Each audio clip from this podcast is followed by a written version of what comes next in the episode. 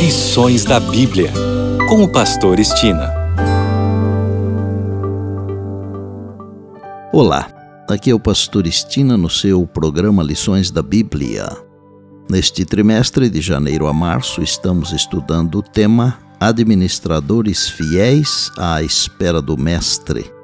O assunto da semana é Ofertas para Jesus. E o tópico de hoje, motivação para doar. Vou iniciar o tópico de hoje com 1 Coríntios 13, de 1 a 3, que diz: Ainda que eu fale as línguas dos homens e dos anjos, se não tiver amor, serei como bronze que soa ou como símbolo que retine. Ainda que eu tenha o dom de profetizar e conheça todos os mistérios e toda a ciência, ainda que eu tenha tamanha fé, a ponto de transportar montes, se não tiver amor, nada serei. E ainda que eu distribua todos os meus bens entre os pobres, e ainda que entregue o meu próprio corpo para ser queimado, se não tiver amor, nada disso me aproveitará. A verdadeira motivação para doar é o amor. E nós o amamos porque ele nos amou primeiro, diz a palavra inspirada em 1 João 4,19.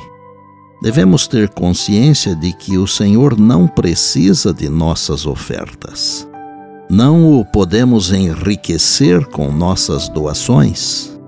Quando entregamos nosso dinheiro a Jesus, isso fortalece nosso amor por Ele e pelos outros.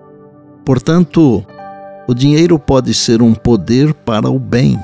Jesus passou mais tempo falando sobre dinheiro e riqueza do que sobre qualquer outro assunto.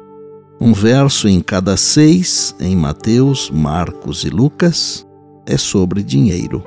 A boa notícia do Evangelho é que Deus pode nos livrar do amor ao dinheiro e do mau uso dele. Quando nós amamos a Jesus de verdade, nossas ofertas partem de um coração que confia em um Deus pessoal que constantemente supre nossas necessidades da melhor maneira. Nossas dádivas repousam na convicção de que encontramos a certeza da salvação em Cristo. Não são uma forma de apaziguar a Deus ou obter sua aceitação mas fluem de um coração que aceitou a Cristo pela fé como único e suficiente meio de graça e redenção. Para seu interesse eterno, todos devem examinar o próprio coração e desenvolver todas as faculdades concedidas por Deus. Lembrem-se de que não há um só motivo no coração de qualquer pessoa que o Senhor não veja claramente. Os motivos de cada um são pesados tão cuidadosamente como se o destino de cada ser humano dependesse unicamente desse resultado.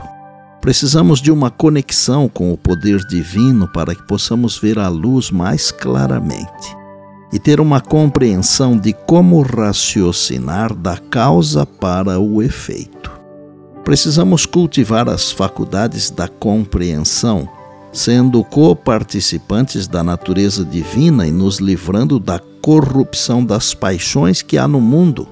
Que todos considerem cuidadosamente esta solene verdade. Deus no céu é verdadeiro e não há um único propósito, por mais complicado que seja, um único motivo, por mais cuidadosamente oculto que esteja, que ele não compreenda claramente. Ele lê os planos secretos de cada coração. Concluo o tópico de hoje com um pensamento do livro Mordomia e Prosperidade, que está na página 227 e diz: Os cristãos não devem permitir que a ansiedade e as preocupações quanto às necessidades da vida os perturbem. Se as pessoas amarem e obedecerem a Deus e fizerem sua parte, ele proverá tudo de que necessitam.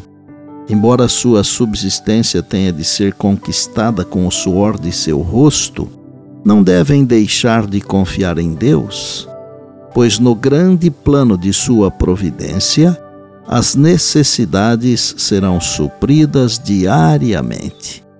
Essa lição de Cristo é uma censura aos pensamentos de ansiedade, às perplexidades e dúvidas do coração incrédulo. Pessoa alguma pode acrescentar um côvado sequer à sua estatura, por mais ansiosa que esteja de fazê-lo. Não é menos irrazoável estar preocupado quanto ao amanhã e às suas necessidades. Cumpra seu dever e confie em Deus, pois Ele sabe do que você necessita. E por bondade, lembre-se sempre das palavras de Jesus. Passará o céu e a terra, porém as minhas palavras não passarão. Eis que venho sem demora. Bem, Amanhã tem mais, se Deus assim nos permitir. E disse Jesus: Examinais as Escrituras, porque julgais ter nelas a vida eterna. E são elas mesmas que testificam de mim. João 5,39. Eu sou o Pastor Estina e este é o seu programa Lições da Bíblia, diariamente com você, pela graça e misericórdia de Deus.